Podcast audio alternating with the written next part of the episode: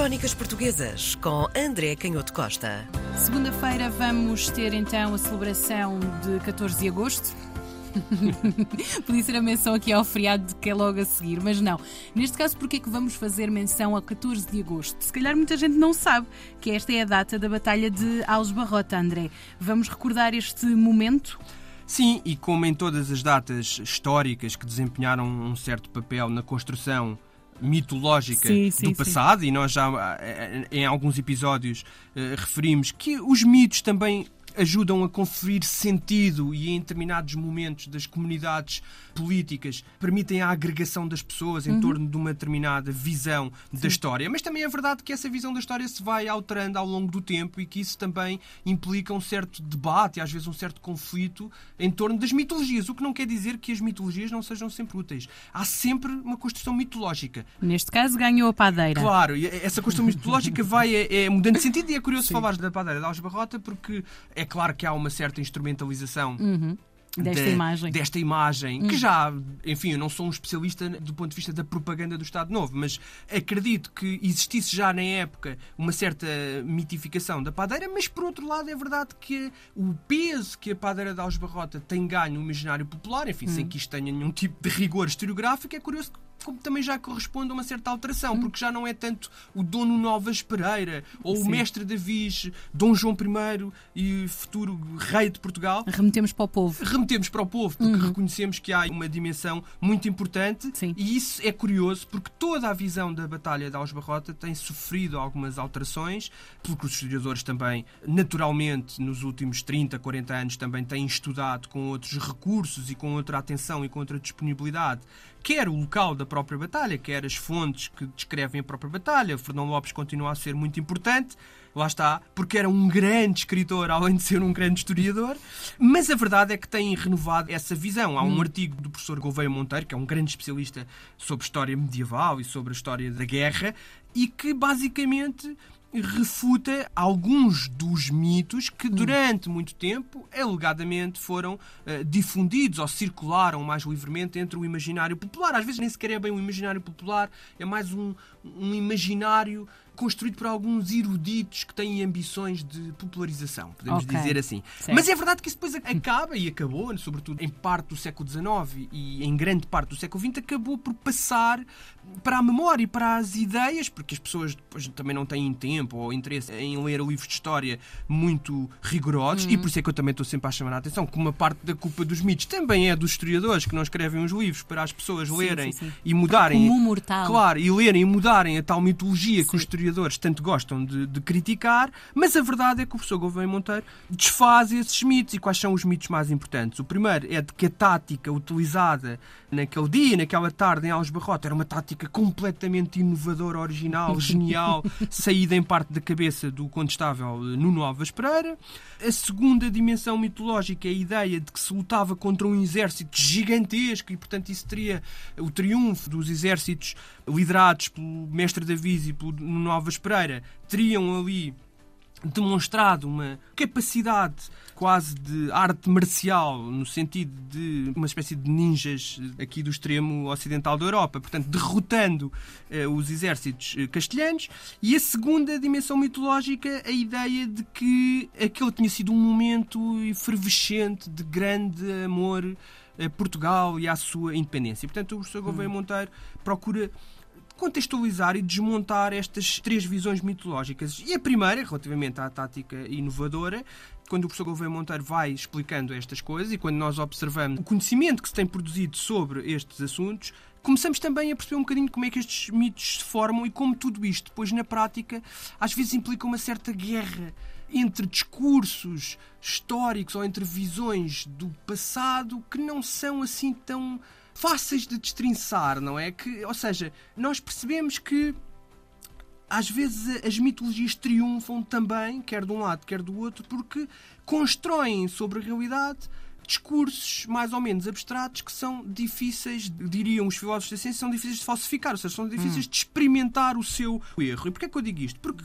quando depois vamos perceber se a tática era ou não era inovadora, percebemos que nós trabalhamos com palavras. O que é, que é isto da tática ser inovadora ou original? Hum. Bem, nós percebemos que podemos refutar isso dizendo, bem, é verdade que das manobras utilizadas naquela tarde já eram utilizadas pelos ingleses desde a Guerra dos 100 Anos. Portanto, não podemos dizer que era completamente original. Além disso, havia um contingente importante, cerca de 800 soldados ingleses entre as próprias tropas lideradas pelo, no Novas Pereira pelo mestre Davis. E, portanto, esse conhecimento desenvolvido pelos exércitos ingleses na Guerra dos 100 Anos contra a França foi muito importante para aquilo que se passou naquela tarde. Mas o próprio professor Gouveia Monteiro é curioso que também diz que os franceses não aprenderam convenientemente a lição nessas guerras contra os ingleses. E em 1356 voltaram a deixar-se aniquilar. Portanto, algum mérito houve dos exércitos do mestre David e do Novas Pereira em terem aprendido convenientemente a lição e utilizado as tais táticas, se fossem elas originais ou não fossem.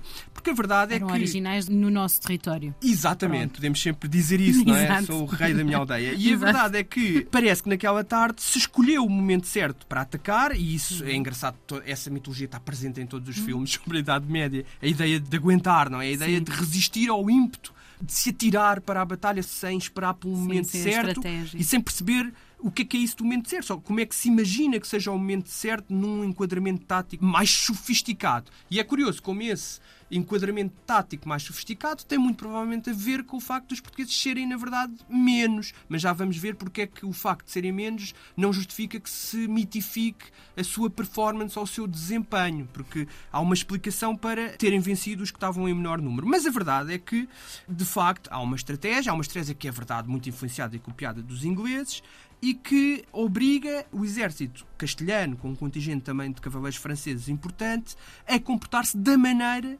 que os exércitos dos portugueses queriam que os exércitos adversários se comportassem, incluindo utilizando, porque eram em menor número, as tais covas de lobo, a tal utilização do terreno e daquela geografia e da orografia, da forma como as linhas d'água também evoluíam naquele espaço, e tudo isso permitiu que as tropas castelhanas, apesar de serem em muito maior número, chegassem àquele momento do combate num número mais parecido com aquele que era o contingente português. E aqui passamos ao segundo tópico. E porquê é que eu digo isto? Que chegaram àquele momento com um número mais equiparado àquilo que era o contingente português. Porque, de facto, a coluna dos exércitos castelhanos era uma coluna que se alongava ao longo de quilómetros e quilómetros. E devido à própria formação do terreno e aos obstáculos que foram criados, isso impedia que eles investissem todos ao mesmo, mesmo tempo. tempo. E, portanto, isso permitiu, de facto, que o voluntarismo, como diz o professor Gouveia Monteiro, dos jovens cavaleiros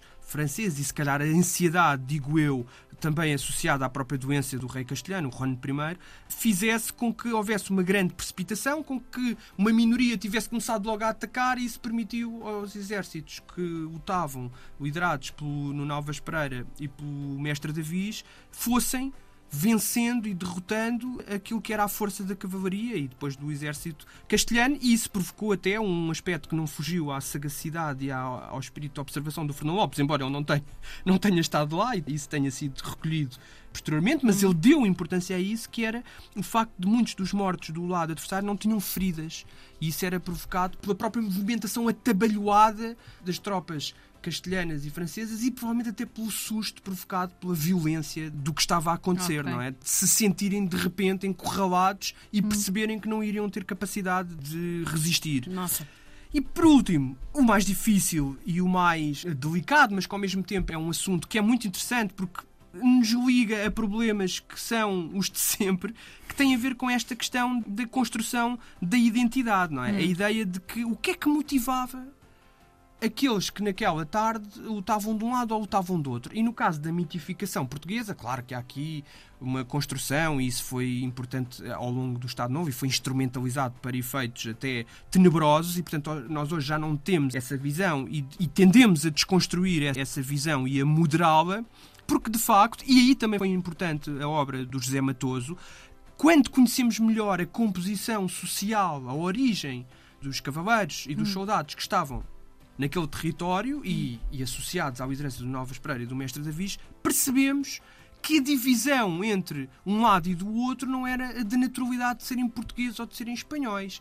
Estava mais relacionada com a própria posição na hierarquia social e dentro das próprias famílias. Hum. E um estudo rigoroso, o um estudo que foi sendo feito ao longo do tempo, um estudo rigoroso sobre a origem, sobretudo do, do, lado português, que é o que eu conheço melhor, demonstra que muitos dos principais primogênitos, dos filhos mais velhos das famílias mais importantes, estavam ao lado do rei de Espanha, ou do rei de Castela, peço desculpa, apesar de serem portugueses ou de terem nascido de famílias Sim. de língua portuguesa, porque nós sabemos que nesta época esta divisão entre Sim. um território e outro, entre um reino e outro, ainda era muito era muito fluida porque o Estado, aquilo que nós hoje associamos ao Estado e que é sobretudo o Estado que disciplina e que constrói as identidades políticas, e por isso é que eu disse que isto acaba por ser importante e interessante, mas ao mesmo tempo delicado, nós sabemos que é o Estado que disciplina e que forma as identidades hum. políticas. E o Estado, nesta altura, não existia com as características que nós sabemos Sim, que adquiriu depois do século XIX. Os hum. símbolos e, sobretudo, sim, a escola, sim. que foi fundamental na construção destas identidades nacionais.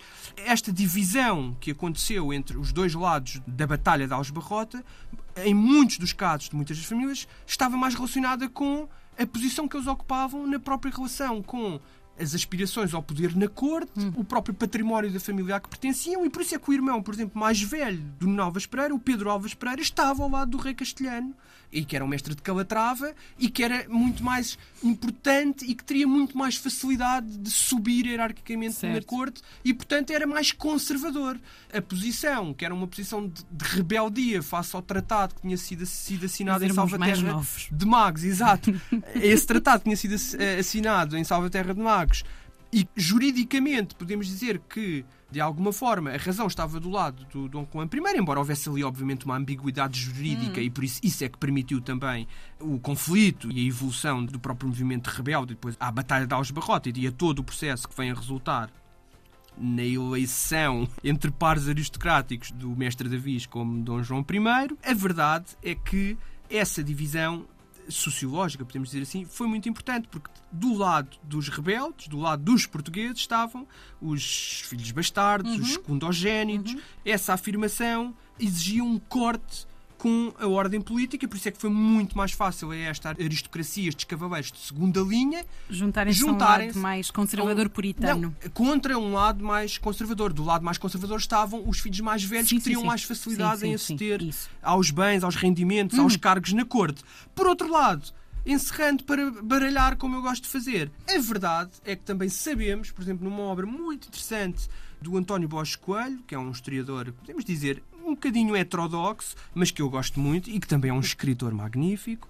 A verdade é que ele também se preocupou muito sobre quem era esta infantaria, quem eram estes soldados a pé, que eram cada vez mais importantes. E aí, remontando à própria obra do Mark Bloch, que dizia, e ao Zinga, um grande historiador belga, que destacaram muito nesta fase da história da Europa medieval a importância que estes exércitos a pé começam a ganhar sobre a cavalaria, porque eram exércitos, embora não tivessem a força, podemos dizer assim, tecnológica de um cavalo em alta velocidade, eram do ponto de vista da mentalidade, do comportamento, do seu desempenho, do ponto de vista prático, muito mais violentos porque vinham de estratos da sociedade que não respeitavam os códigos de honra da guerra e, portanto, não queriam saber quem ataca primeiro, quem ataca hum. depois, se é justo, se não é justo, enquanto que esta cavalaria aristocrática, mais conservadora dos tais filhos mais primeiros, mais, não diria mais estratega, mas direi mais polida, mais influenciada por códigos de cavalaria, acabavam por ficar à mercê desta infantaria de gente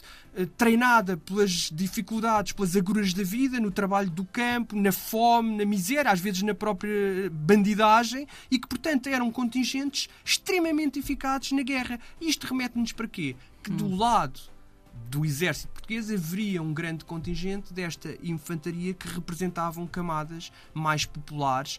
Mais carne para canhão. Mais carne para canhão, hum. mas que ao mesmo tempo também ajudam a construir uma ideia hum. de comunidade política que vem a representar maior força, hum. também maior proximidade à terra que estavam a defender. Okay. E isto também explica um pouco o próprio resultado da batalha e o facto não ter sido possível anular com outras batalhas aquilo que poderia ser um resultado meramente circunstancial se a explicação fosse apenas a origem social da nobreza.